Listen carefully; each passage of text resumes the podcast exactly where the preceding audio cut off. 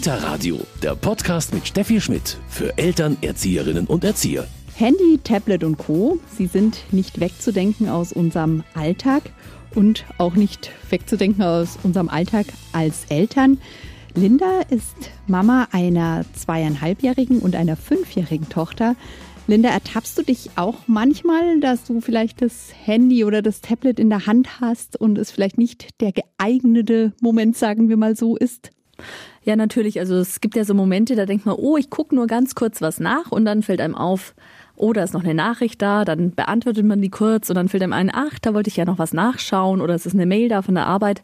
Ja, und dann, ehe man sich's versieht, hängt man halt wieder fünf Minuten dran. Und Vorbild ist es natürlich kein gutes, aber ich finde, es zeigt einem halt auch selber, wie schnell einen dieses Ding so fesseln kann. Und irgendwie verstehe ich dann natürlich auch, warum die Kids da so dran hängen. Also die sehen ja bei uns schon, das muss ein echt tolles Ding sein, wenn die Mama da immer wieder dran hängt, auch wenn sie eigentlich gerade was anderes machen wollte.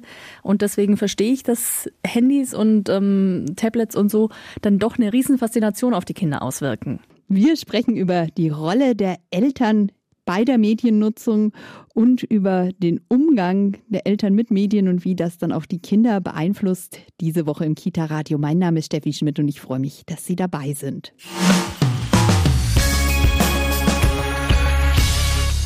Das Medienverhalten von Eltern, das ist heute unser Thema im Kita-Radio. Und bei mir ist Alexandra Schreiner-Hirsch vom Kinderschutzbund Bayern die pädagogische Leitung.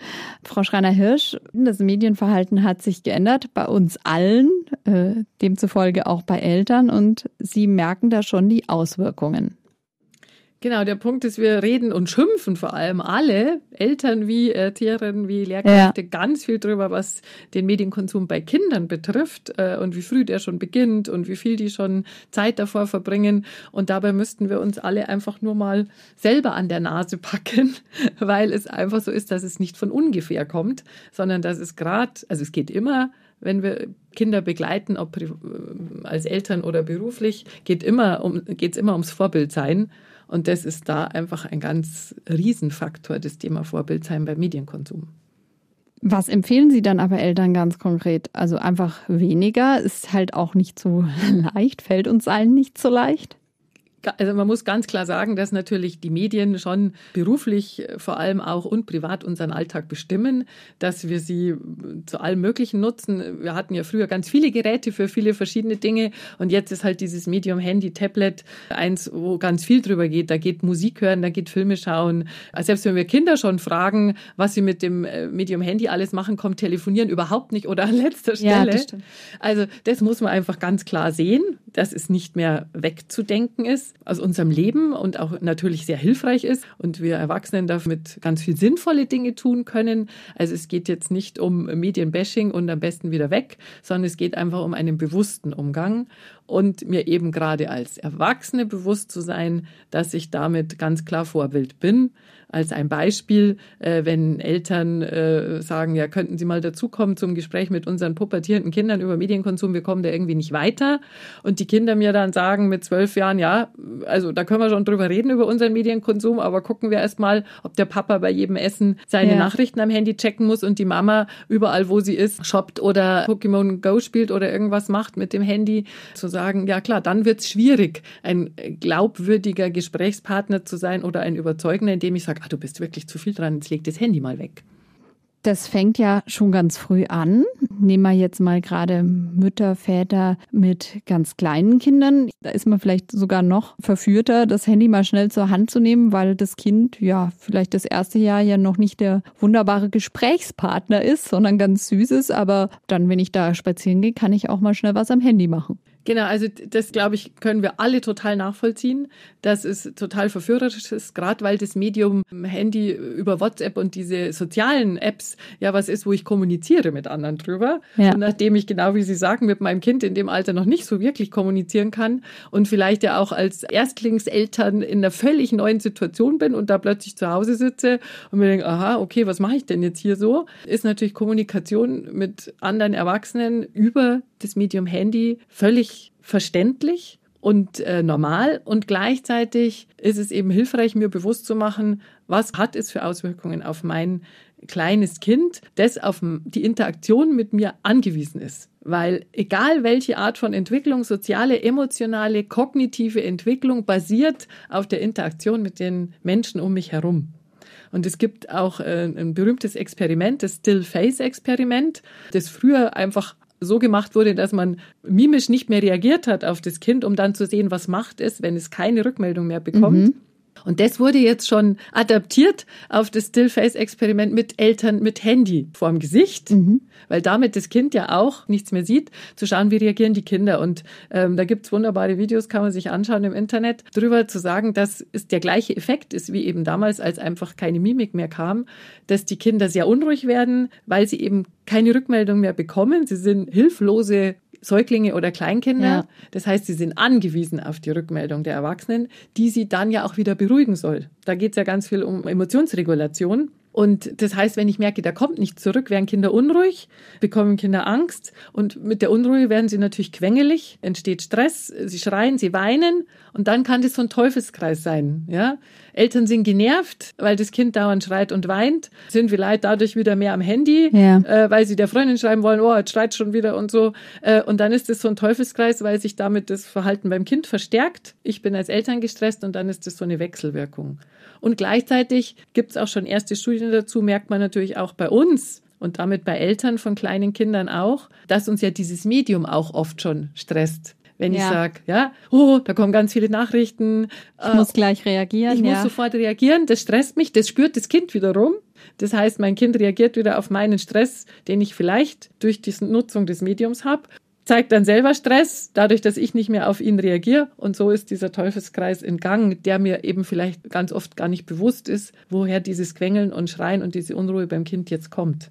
Sie haben jetzt schon gesagt, nicht Bewusstsein. Also es ist schon viel gewonnen, wenn ich mir mal das bewusst mache und bewusst mache dann auch, wie viel bin ich am Handy, wie viel nutze ich das, wie viel interagiere ich auch mit meinem Kind. Genau, das heißt, einfach wirklich bewusst mir medienfreie Zeit zu nehmen und mir auch zu überlegen, wo bin ich jetzt gerade, wenn ich mit dem Kinderwagen unterwegs bin, klassisch eben auch zu kommunizieren mit meinem Kind äh, im öffentlichen Verkehrsmittel. Das gilt ja dann auch für größere Kinder genauso. Wir kennen das, glaube ich, alle. Ja, Familien Klar. sitzen im Lokal, Familien sitzen in öffentlichen Verkehrsmitteln oder im Auto. Jeder ist am Handy und es wird nicht miteinander kommuniziert. Das heißt, wir sind beim nächsten Punkt, die Sprachentwicklung bei Kindern hängt auch direkt zusammen, äh, unter anderem mit dem Medienverhalten der Eltern. Wenn wir nicht mehr miteinander kommunizieren, macht es was mit der Sprachentwicklung der Kinder. Frau Schreiner-Hirsch, Eltern sind Vorbilder, Erzieherinnen sind Vorbilder. Und ähm, ja, dieses das Handy immer parat haben, das macht was mit unseren Kindern und macht auch was mit der Sprachentwicklung. Genau, also Kinder entwickeln sich, äh, egal ob es jetzt um die Bindung geht, um die Bindungsentwicklung oder um emotionale Entwicklung. Die Entwicklungspsychologie und die Bindungsforschung sagen uns, wie wichtig die Interaktion mit dem Kind ist von Anfang an. Das heißt, die Mimik, die Gestik, die Körpersprache, das tatsächlich Sprechen, das Miteinander sprechen, das Vorlesen, all die Dinge, uns sprechen, hören einfach mit anderen Erwachsenen. Das alles fördert die Entwicklung von Kindern in jeglichem Bereich, ob es eben die sozioemotionale Entwicklung ist, die kognitive oder eben dann auch die Lernentwicklung, zu sagen, ich bekomme Rückmeldung. Das heißt, es hat auch was äh, damit zu tun, dass ich mich sicher fühle als Kind. Sind wir bei der Bindung und damit habe ich, wenn ich mich sicher fühle, auch Lust auf Exploration, auf Lernen. Also wir können da wirklich einen ganz großen Bogen schlagen, zu sagen, es kann Auswirkungen auf alle Bereiche der Entwicklung von Kindern haben, wenn wir Erwachsenen um die Kinder herum uns das nicht bewusst machen, unser Medienverhalten und wann wir bewusst Medien nutzen und wann eben nicht, wenn wir in Interaktion mit den Kindern sind. Jetzt ist das bei uns allen die letzten äh, zweieinhalb Jahre in der Pandemie, kann man jetzt sagen, vielleicht wäre es auch so gekommen, noch natürlich deutlich angestiegen, behaupte ich mal. Und bei den Kindern, ja, zumindest auf jeden Fall auch bei den Grundschülern, äh, den Jugendlichen natürlich sowieso. Und ja, vielleicht auch schon teilweise bei den Kindergartenkindern, ja, die haben gelernt, ja, da kann ich auch übers Handy, da brauche ich die Erzieherin gar nicht sehen. Es war damals die einzige Möglichkeit, ja, sich vielleicht mal zu treffen in einem Online-Raum, aber das hat ein Stück weit natürlich auch noch dazu beigetragen. Also auf jeden Fall hat die, glaube ich, die Pandemie das gepusht sehe ich so wie Sie, äh, zu sagen, dass es eine Entwicklung ist, die, die natürlich äh, immer weiter voranschreitet. Und deswegen braucht es eben nicht dieses Verteufeln, sondern deswegen das berühmte Wort Medienkompetenz. Und das gilt eben nicht nur für Kinder, sondern vor allem für uns Erwachsene, weil wir eben die Vorbilder sind, uns das bewusst zu machen, wo setzen wir Medien wie ein, wann nutzen wir sie und wann eben besser nicht, weil für die Entwicklung von Kindern dieses Leben aus erster Hand heißt so schön, also wirklich was zu erfahren, zu erspüren, zu erleben im analogen Leben ganz entscheidend ist. Das haben wir jetzt gerade im schulischen Bereich gemerkt, ja. dass Lernen für die meisten Kinder über dieses digitale Medium obwohl der, die Lehrkraft noch da ist, nicht so gut funktioniert wie im analogen Raum. Und bei den ganzen Befragungen von Kindern nach der Pandemie haben fast alle gesagt, sie waren froh, als sie wieder in die Schule konnten, um eben die Freunde wieder zu treffen, um wieder wirklich analog in Beziehung zu gehen. Und da sind wir auch wieder bei den ganz kleinen Kindern, die wir vielleicht oft dann aber schon davon abhalten, überhaupt in den sozialen Kontakt zu gehen. Ähm, ja, auch beim Spaziergang sieht man dann oft, man fragt sich manchmal, wie viele Handys die Familie überhaupt hat. Das Kind hat vielleicht schon im Kinderwagen, äh, im Buggy sitzend eins in der Hand, die Mama auch, der Papa vielleicht auch noch. Man nimmt die Umwelt einfach, das wissen wir alle natürlich, nicht mehr wahr. Ja, genau. Es gibt auch äh, ja das Handy oder Tablet oder die ganzen Spielemedien, die es gibt, werden ja auch Shut-up-Toys genannt. Also natürlich auch positiv gesehen, muss man einfach auch wirklich immer sagen.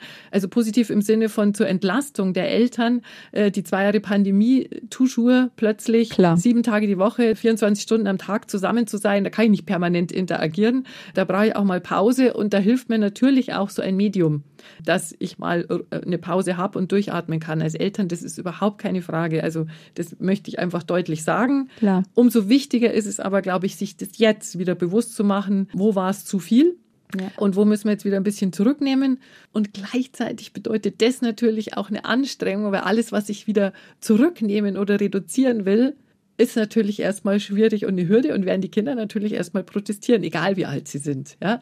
Wenn ich sage, da war jetzt zwei Jahre was äh, deutlich mehr erlaubt als sonst, dann ist so das berühmte die Geister, die ich rief. Wenn ich jetzt plötzlich wieder zurückschrauben will und sagen, jetzt nur noch begrenzte Zeiten und nur noch von da bis da, wird natürlich erstmal Protest kommen.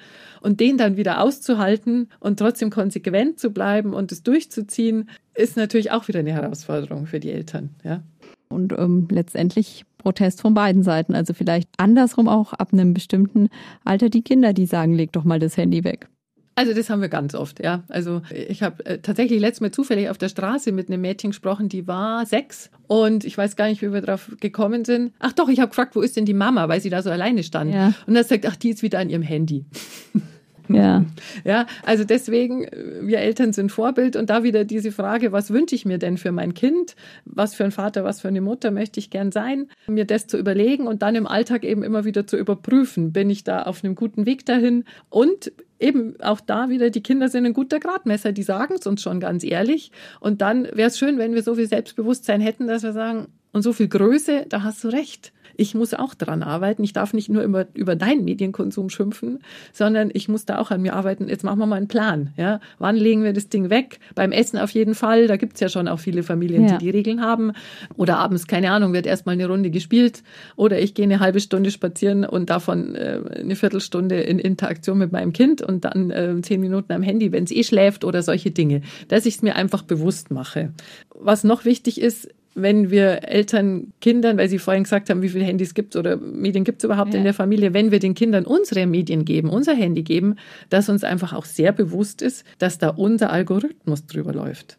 Und dass damit sozusagen die kleinen Kinder dem erwachsenen Internet ausgesetzt sind und die Nachrichten bekommen und die Bilder sehen, die wir bekommen und die nicht für Kinderaugen äh, und Kinderohren gedacht sind. Also uns das bewusst zu machen, wenn ja. wir es hergeben, dass damit auch Zugang zu allem ist, es nicht für Kinder gedacht ist und dass das wieder Auswirkungen auf Kinder hat, bis hin zu Schlafstörungen, Albträumen und solchen Dingen und Ängsten, die da entstehen. Und das Gleiche gilt, wenn wir Medien in Anwesenheit von Kindern nutzen, dass uns auch bewusst sein muss, dass die Wirkung auf Kinder von Bildern und von Gehörten, haben wir jetzt gerade im Krieg gemerkt, einfach eine ganz andere ist als auf uns.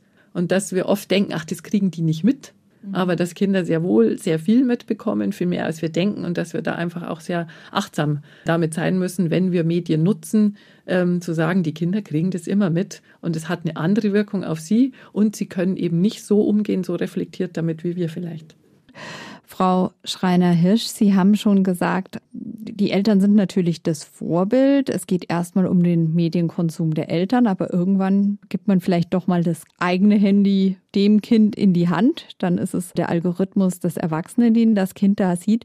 Jetzt stellen sich vielleicht manche schon so die Frage, manche brauchen immer so direkt Zahlen. Ab wann hat ein Kind überhaupt ein Handy in der Hand zu haben? Das gibt ja immer so zwei Seiten. Viele sagen dann auch, na ja, aber wir leben in der Welt mit Handy, wir leben in der Welt mit Tablet. Irgendwann müssen sie das ja auch lernen. Ja, das ist wirklich ein ganz schwieriges Thema und da würden natürlich äh, alle Eltern sich ganz konkret äh, oder viele Eltern sich konkrete Zahlen ja. wünschen und zu sagen, ab da darfst du und ab da nicht. Und es ist aber dann auch ein sehr, äh, ich war schon in vielen Kindergärten zu diesem Thema auch ein sehr strittiges Thema, wo in der Regel dann die Väter sagen, ja, aber das muss er erlernen und ist ja für die Arbeitswelt heutzutage wichtig. Da sage ich immer, die Frage ist, ich bereite mein Kind mit diesem Leben in dieser ersten Welt auch ganz stark oder ja noch viel grundlegender auf die Welt danach, aufs Berufsleben und auf Erwachsenenleben vor. Und dieser Umgang mit Medien ist ein Teilbereich, natürlich ein sehr großer, der unsere Berufswelt heute ausmacht. Und der kommt automatisch und von ganz alleine. Also mir das bewusst zu machen, das muss ich jetzt nicht extra fördern. Ja. Das kommt automatisch, allein ja schon durch mein Vorleben. Und wir sagen in der Pädagogik, es braucht erstmal im Kindergartenalter sollte nach wie vor Medium Nummer eins, ich weiß jetzt, wer es hört, wird wahrscheinlich, es gibt schon Aufschrei beim Zuhören, Medium Nummer eins das Bilderbuch sein. Ja. Ja? Mhm. Und dieses gemeinsam lesen, gemeinsam Zeit verbringen, gemeinsam Rollenspiele spielen im analogen Bereich mit anderen Kindern, auch Hörspiele hören gemeinsam oder auch gemeinsam einen Film zu schauen, also gemeinsam was zu erleben und eben nicht ein Kind alleine einem Medium zu überlassen, in der Mehrheit der Zeit. Ich weiß, dass ich natürlich auch Kindern übers Handy jetzt Fotos zeige, ja, oder wir einen Film anschauen. Aber wie gesagt, das Medium Nummer eins sollte in der Kindergartenzeit ähm, das Bilderbuch sein dann erlebt es das trotzdem automatisch über mich. Und das Interesse, die Neugierde ist natürlich da. Ja? Sobald Kinder interagieren können, gibt es jetzt schon Studien, ich glaube ab eineinhalb oder zwei Jahren, bin mir gar nicht sicher, ist diese typische Wischbewegung, mhm. ja, bei Kindern schon automatisch da, das machen die, sobald die so ein Medium in die Hand kriegen, wissen die, was damit zu tun ist. Das zeigt ja, dass es schon angekommen ist in ihrer Realität und ich es nicht bewusst fördern muss. Und ich gebe dem Kind mit allem, was ich es analog erleben lasse und wo ich ich in Interaktion und Beziehung gehe, mehr mit fürs Leben, ja. als es jemals brauchen wird. Ja. Mir das bewusst zu machen. Und das andere kommt ganz automatisch durch mein Vorleben, durch die äh, Schulkameraden, durch den Kindergarten, der ja auch Medien nutzt. Und in der Schule sowieso. Ich denke immer, die Extreme sind Ich sage, gar kein Medium heute ist schwierig, weil mein Kind dann nicht zurechtkommt, weder im, im sozialen Bereich ja. noch im schulischen. Aber alles nur noch übers Medium zu machen, ist wieder das andere Extrem manche haben ja dann spätestens im Grundschulalter so das Gefühl, ja, vielleicht sogar auch, weil es manche Lehrkräfte doch ein bisschen vermitteln, ohne Lern-Apps geht es auch nicht mehr heutzutage.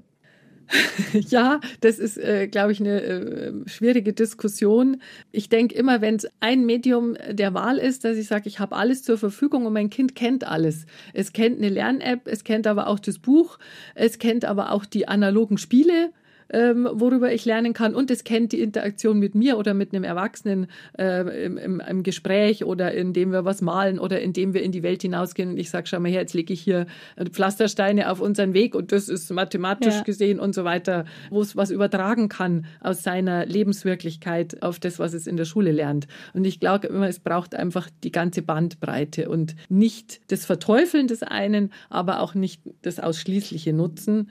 Und natürlich sind Lehrkräfte auch Menschen und haben selber Wertvorstellungen. Die einen sind auch fasziniert von diesem Medium und würden es am liebsten nur noch nutzen und die anderen sind, gibt es glaube ich auch genug Gegner und sagen, alles nur analog. Ja, und ich hätte gerne noch ein Plakat von dir gemalt und du brauchst mir keine PowerPoint machen.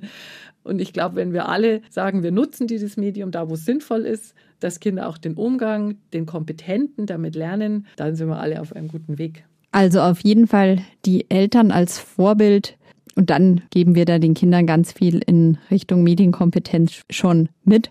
Und natürlich auch immer, das wird mit höherem Alter der Kinder immer schwieriger, ja, uns auf dem Laufenden halten, was die Kinder so treiben auf dem Handy, ob es unseres ist oder das eigene dann irgendwann. Ja, das ist nochmal ein wichtiger Punkt, der zur Medienkompetenz gehört, dass wir eben wirklich wissen, was unsere Kinder da machen, dass wir im Austausch drüber sind, dass wir sie auch eben über die Gefahren aufklären, dass wir uns da selber eben fit halten. Sie wissen in der Regel eh schon sehr früh viel mehr als wir äh, und sind technisch da sehr ja. versiert. Das ist aber auch was Schönes. Das heißt, da können wir auch von ihnen lernen, ja, zu sagen, oh, zeig mir mal das, wie geht das? Mich auch für die Spiele zu interessieren, auch mal gemeinsam was zu spielen online und zu sagen, bin mal gespannt, was fasziniert dich denn so daran? ist auch äh, neben der Medienkompetenz, die ich vielleicht dadurch durch meine Kinder erwerbe, auch Stärkung der Eltern-Kind-Beziehung. Ich bedanke mich ganz herzlich bei Alexandra Schreiner-Hirsch, pädagogische Leitung des Kinderschutzbunds Bayern. Das Medienverhalten der Eltern, darüber haben wir heute gesprochen hier im Kita-Radio. Auch mir, die ich schon etwas ältere Kinder habe, ist mal wieder bewusst geworden, wir sind Vorbild, wir leben es unseren Kindern vor und zumindest müssen wir uns ab und zu bewusst machen, wann wir das Handy oder auch das Tablet in der Hand halten und ob das immer ein gutes Vorbild ist oder ob es vielleicht auch mal ohne geht. Und hier im Kita-Radio bekommen Sie jetzt noch den passenden Medientipp. Kita-Radio, Medientipp.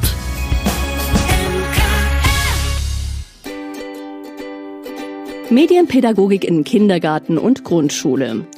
Das Internet bietet unzählige Möglichkeiten, sich zu informieren und damit das Wissen zu erweitern. Aber wie entscheidet man nun, was wichtig und was richtig ist? Zwischen Fake News und Gerüchten ist Werbung oft nicht mehr von einer seriösen Nachricht zu unterscheiden. Kinder, die heute aufwachsen, müssen lernen, damit umzugehen. Doch sind pädagogische Fachkräfte für diese Herausforderungen gut gerüstet? Nur in der aktiven Auseinandersetzung und im intensiven Dialog mit Erwachsenen können Kinder Kompetenzen zum kritischen Umgang mit Medien erwerben. Medienpädagogik in Kindergarten und Grundschule ist bei Bananenblau erschienen und kostet 24,90 Euro.